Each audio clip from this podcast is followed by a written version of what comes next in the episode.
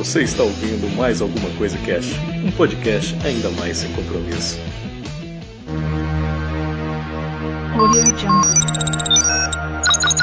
Audio Jungle. Olá, senhoras e senhores, aqui é o Febrini e hoje vamos falar mais alguma coisa sobre criação de mundos. Aqui é o Marcelo Vulgo Branco e esteja no controle. Esteja no controle.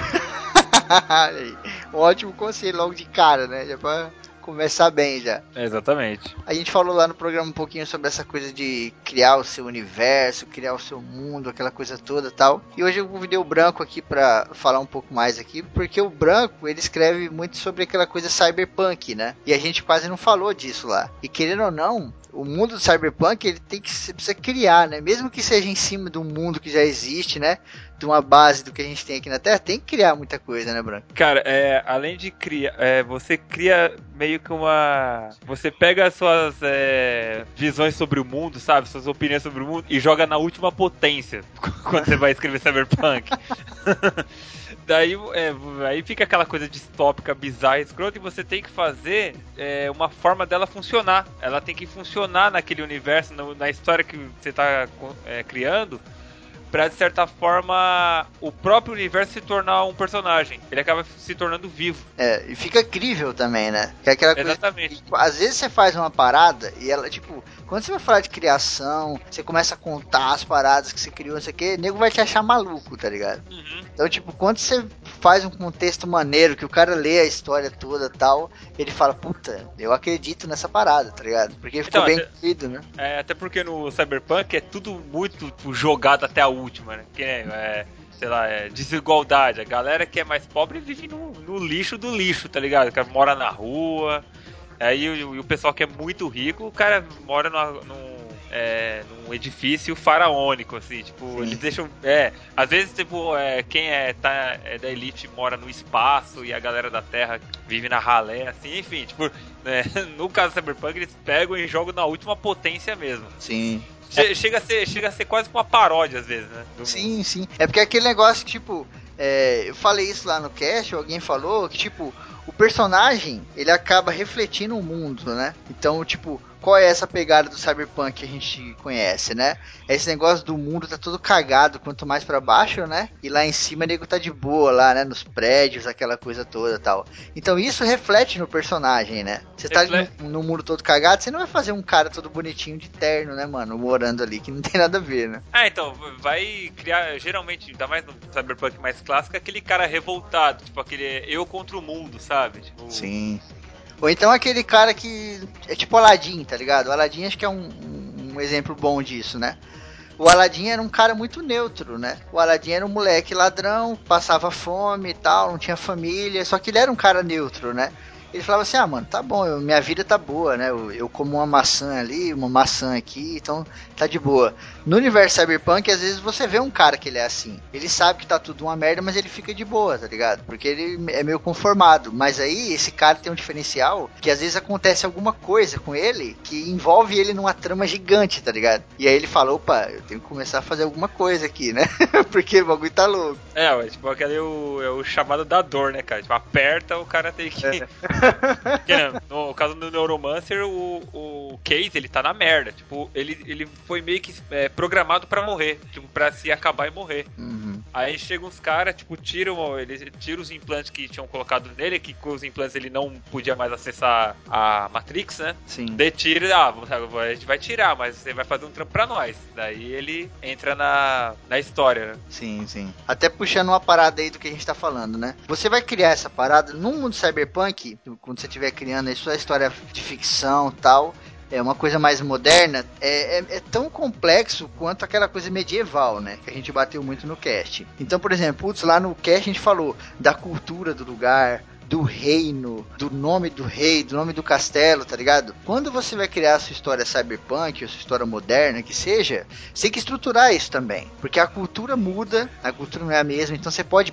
é, brincar bastante com isso, tá ligado? Você pode elaborar bastante. A gente tem uma coisa bem legal do cyberpunk que é o negócio da água. A água é sempre muito rara, tá ligado? É, tanto no, no livro que eu terminei, que quem sabe um dia eu lanço, é. Tipo, as pessoas são excluídas pra caramba, é, tem essa divisão, é um mundo corporativo, né? Que não é. Que não. É, tipo, você é visto como colaborador, não como cidadão. Você Sim, é visto como sim. funcionário. Tipo, você é excluído, você, você, não tem, você não consegue acessar mais nada da, da, do mundo, né? Do, Uhum. da, da cidade-estado, né? Da, da cidade corporativa. E outra coisa, e dá pra você brincar com essas coisas. Por exemplo, no que eu criei, você é, eu brincava muito sobre é, mistura de, de idiomas. Que como, Ah, foi, sim. como foi excluído a, a- a- as nações caíram, eu brincava às vezes com, com a junção de certos é, idiomas, de eh, junção de palavras e tal, sabe? Mas eu fiz bem pouco, né? Senão eu ia levar 500 anos pra escrever o livro. Sim. Mas é maneiro, é isso que a gente tá falando. Você vai dando profundidade e tal. O prédio lá, o nome do prédio, tá ligado? O prédio não é simplesmente um prédio. É o prédio X, não sei o que, da corporação tal, tá ligado? Eu, eu lembro que tem, tem uma parte bem no começo do livro que o protagonista ele chega num. Ele tá tipo num barraco, cortiço. Uhum. E no, no mesmo cortiço ele tem é, é, uma santa, tem uma santa católica assim, e umas bandeiras bizarras de futebol americano, tá ligado? Tipo. mas, tipo, uma, uma mescla de uma Eu coloquei uma parte de. Uma, uma- a mescla de um monte de cultura num, num cortiço. Sim, isso é maneiro. Eu, é, eu fiz pra zoar isso, tá sim, ligado? sim, é maneiro. É isso que a gente tá falando, tipo, na hora de criar, mano, bota a cabeça pra funcionar de boa, sabe? Imagina, coloca coisas da sua vida, do seu cotidiano, tá ligado? É, então, exatamente. Tipo, é, bota tipo, a- as suas, o que você acha do mundo pra Sim, críticas, né? Tipo, Críticas, é, né? Então, então, exatamente. Bota uma crítica e quando você for criticar, mano, é, esteja à vontade, exagera. é, Sim, zoa mesmo, sim. exagera.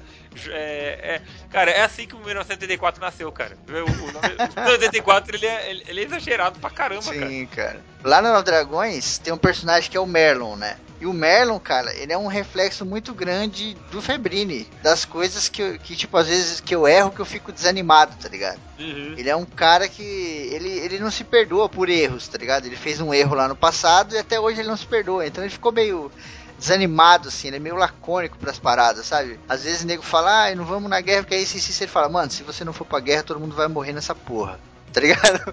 Né, tipo, não tem jeito, né? Não tem jeito, é uma coisa que eu coloquei ali, porque é da minha vida, né? É um pouco de mim. E É. acabou refletindo na história, né? No mundo que ele tá ali. E, e não precisa nem ser em um personagem específico. Você distribui um pouco de você em todos os personagens. Exato, É, exatamente.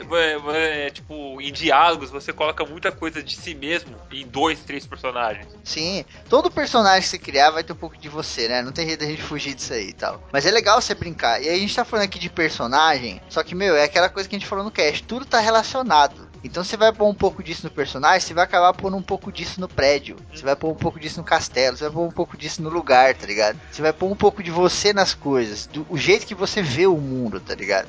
Como que você quer que o personagem se veja, né, através dos seus olhos ali na hora de escrever. É, tem um diálogo no, no Self que o, tá o menino, a Miguel e a Nívia estão conversando ele, e ela escapou de morrer pouco tempo, sabe? Tinha- Uhum. O cara tinha salvado ela. Daí ela fala assim, pô, é. É engraçado que quando você tá numa situação dessa, você não sente medo na hora. O medo vem depois. Uhum. E é uma coisa que eu já passei. Uma, coisa- um, um assalto que eu sofri uma Sim. vez foi terrível. Aham. Eu, eu quis expressar isso no, nesse diálogo. Foi, foi bem legal brincar com isso. Sim, é, é, é aquilo que eu falei, cara. São coisas que você tem que pôr, porque são coisas da sua vida, né, Brancão? A gente põe, então fica muito legal, muito natural. A gente não tá forçando a barra, tá ligado? Não, a é, gente coisa tá que vem dentro de você, né? Coisa que você viveu, né, cara? Exatamente, né, cara? E, e dessa maneira, as coisas simples vão se tornar gigantescas. Porque é o que você tá vivendo, é o que você conhece, tá ligado? Tem muito a ver com a sua família, tem muito a ver com a sua vida, tá ligado? Putz, você tem um problema lá tal. É, eu tenho um problema com um familiar meu muito sério e tal, e tipo, eu coloquei isso na história de uma maneira boa, tá ligado? Você transforma um problema numa coisa boa na sua história. Isso Cara, é legal e- pra caramba. E quanta gente não vai se identificar lendo isso aí? Sim, cara. Uhum. Exatamente, cara. É, é, tem muita gente que tem experiências semelhantes que a nossa, né? Exato. Pro né? bem e pro mal. Sim, os, os momentos de fúria, tá ligado? Momentos de, raiva intensa que você pode jogar na história e tal. Tem uma parte lá da Nove Dragões que o Merlon, esse personagem aí, que é um, um velho, né? Ele chega no lugar pra poder conversar com os líderes da cidade pra chamar os caras pra, pra guerra, né? Falou, vem ajudar a gente porque o bicho tá pegando. E esses caras estavam travando uma guerra civil, né? Então ele chegou lá pra acabar com essa guerra civil e falar, gente, vocês são aliados, o nosso inimigo é, é outro, né? A gente tem um Tipo inimigo. assim, ou para essa porra, estão os caras vão matar a gente. Exato, né? Vocês vão se matar e os caras vão chegar e vão matar nós três, tá ligado? Uhum. E aí, meu, o nego fala, não, eles estão numa tenda lá, não sei o que, não dá, pá. E eu me coloco na, na hora. Eu, eu sou um cara muito explosivo, cara, infelizmente. Então, eu falei, mano, o que, que eu faria nesse- nessa hora? E o Merlin ele tem muito de mim, muito mais do que o Nogard ou qualquer outro personagem. Hum. O que, que ele faz? Ele entra na tenda de cavalo, sobe na mesa, em cima do cavalo, tira a espada, Você já me falou essa, essa cena uma vez. Aham, e lá ele fala, mano, vamos parar com essa porra. E o cavalo vai derrubando todas as pecinhas lá do mapa, tá ligado? Então é, um- é uma metáfora que eu usei pra falar o quê? Ele chegou exatamente fazendo isso, né? Subindo no mapa com um cavalo ali, tomando conta do mapa todo e derrubando todas as pecinhas. Ou seja, ele tava derrubando aquela guerra, né? E ele consegue fazer isso. Então, coisas da sua vida que você põe na história que são pequenas. Depois elas se tornam coisas imensas, tá ligado? E você fala, caralho, olha o tamanho dessa porra. É, é, às vezes você, você acaba meio que. Você deixa. É, vira o contrário, a história é, toma conta da, da coisa. Você vai, você vai meio é como. É, você vai meio que surfando, sabe? É, você vira só o cara que tá escrevendo. É, você vira passageiro. Ela se conta, é, você É, tá ali. Tem uma certa hora que a, simplesmente a história começa a se contar e você É. vai embora. Aham. É nessas horas que você vê uma parada muito legal, Branco. Você vê assim, putz, tá dando certo. Hum, É, não, quando, quando É. engrena assim, fala, Pô, agora que vai. Pena, cara, que a história Agora começa a se contar sozinha. Você tá ali tão concentrado, parece uma coisa de, de espírito, assim, de outro mundo, né? É, parece- Descer um bagulho e depois você lê e você fala, caralho, quando que eu escrevi isso? Eu nem lembro, tá ligado? Isso é bom, isso é um reflexo, galera, da sua história, do seu mundo, de como você criou as paradas. O seu mundo vai refletir nos personagens, os personagens vão refletir na história, e lá no final, a história vai refletir em tudo, tá ligado? Cara, é, e que nem o Neil Gaiman disse uma vez que é, escrever é a arte de contar verdades através de mentiras, cara. Então, é, mesmo que seja as suas verdades, cara, vai estar muito lá. Você vai estar escrevendo, Sim. vai ter muito das suas verdades. Sim, putz, coisa demais. Coisa de crítica, em qualquer história que você estiver escrevendo, sabe? Coisas que você pensa e não pode falar.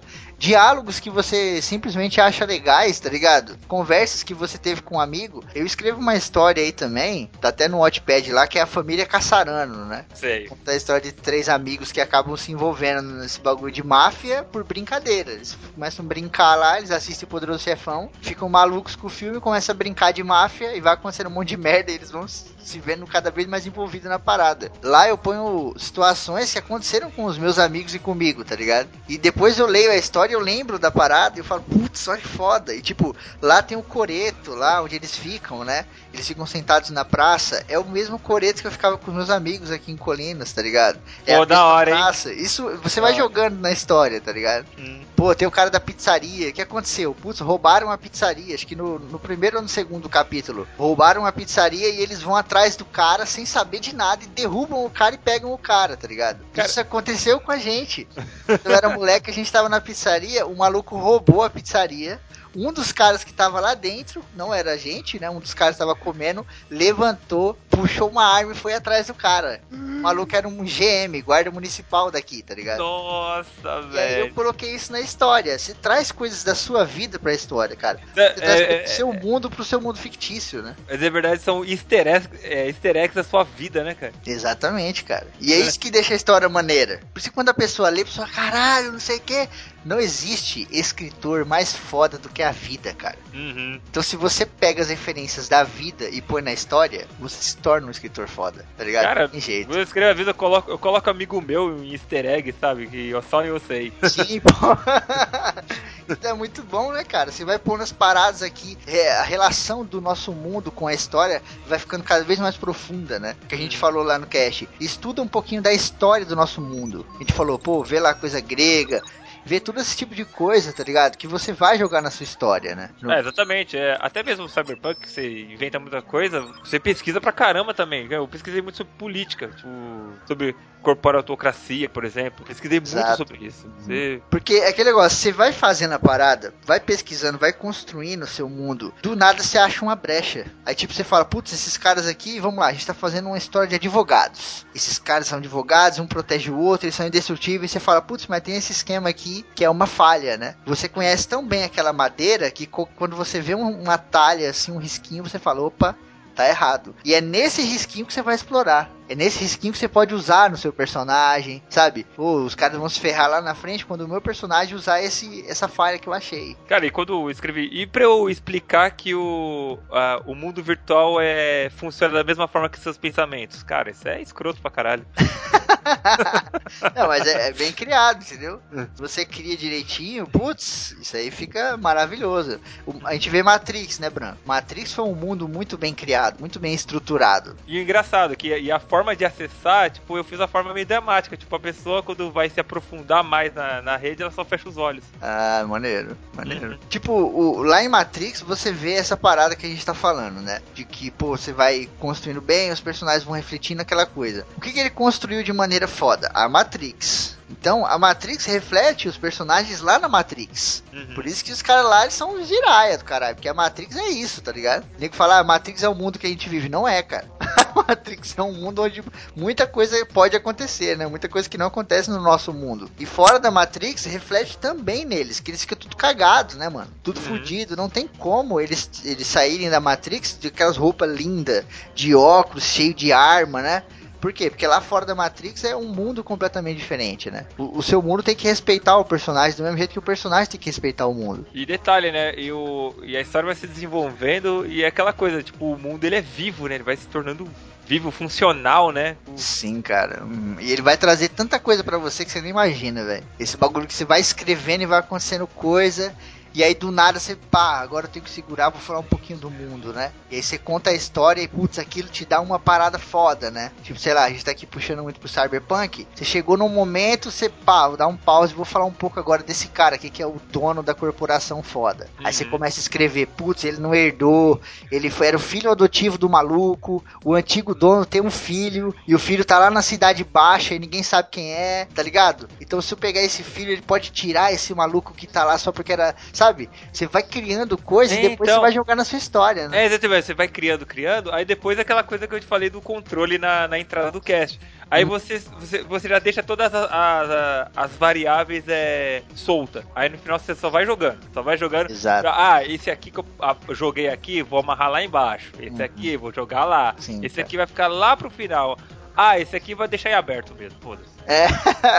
Amarrem as coisas. É, não, e, não, é verdade. E, e- e é mais uma dica, cara. Você não é obrigado a explicar tudo. Sim. É, é, especialmente no final, é muito é interessante você deixar algumas coisas em aberto. Sim. É, estuda com carinho essas partes, tá ligado? Tanto as partes de fechar quanto as partes de deixar em aberto. Mas se tem um conselho que eu, Febrini, posso dar, é tipo, liguem as coisas, cara. Uhum. Porque quanto mais você liga, mais o seu mundo fica conectado com ele mesmo, tá ligado? É, fica mais amarrado. Fica É, mais amarrado. Então, tipo, acontece É. um bagulho lá no. Hum, eu, não, eu digo assim, é mais seguro, falar a verdade. Você escrever assim, deixar ele. Quanto mais amarrado, melhor. É, é seguro e é, é bom pro leitor também. Porque o leitor olha aquilo ali e fala, putz, isso aqui tá acontecendo mesmo. Isso aqui não são partes separadas que estão, tá ligado? Isso aqui tá tudo conectado. É, por exemplo, o Blade, Blade Runner, por exemplo. Ele, é- ele acaba. Ele deixa aberto se o, o Uhum.